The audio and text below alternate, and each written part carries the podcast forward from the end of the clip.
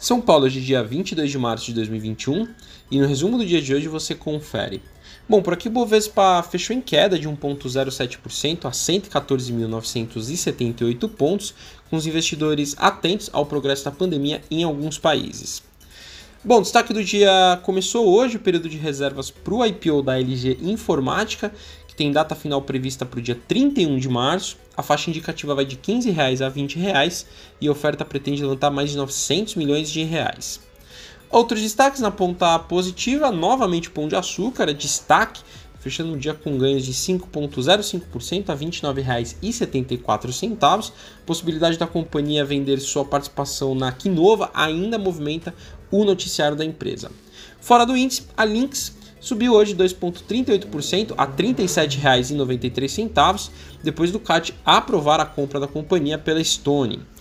Indo para a ponta negativa, queda novamente para a Vale de 1,66% a R$ 93,21, com perdas em mais um dia para o preço do minério de ferro, com cortes na produção de siderúrgicas na China. As ações do setor aéreo com queda forte hoje, acompanhando os pares no exterior, com o avanço da pandemia e novas restrições de circulação pelo mundo. A Azul teve queda de 6,10% a R$ 39,43 e a Gol caiu 3,63% a R$ 20,71. Carteira de ações 5 mais do BB, hoje o Banco ABC teve queda de 0,26% a R$ 15,12. A Eneva perdas de 0,54% a R$ 16,43.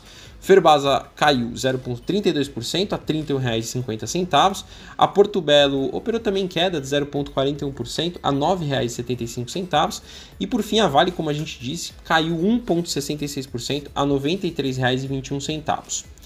Hoje o dólar fechou em alta de 0,64%, cotado a R$ 5,51, com o fortalecimento da moeda norte-americana perante aos países emergentes. Indo para o exterior, as ações asiáticas fecharam sem direção única, com preocupações sobre o avanço da Covid. No Japão, o índice Nikkei queda de 2,07%, mas na China o Xangai Composto subiu 1,14%. Na Europa, as bolsas também fecharam mistas, com os investidores acompanhando a crise na Turquia, onde o presidente trocou de forma repentina o presidente do Banco Central do país. O índice pan-europeu Stock 600 fechou em leve alta de 0,19%. E por fim, as bolsas americanas fecharam em alta, com certo alívio dos juros das treasuries americanas. Dow Jones ganha de 0,35%, a Nasdaq alta de 1,46% e o S&P 500 também subiu 0,35%. Bom, sou Fábio Capone do BB Investimentos. Diariamente estaremos aqui no resumo do dia do mercado para você. Até a próxima!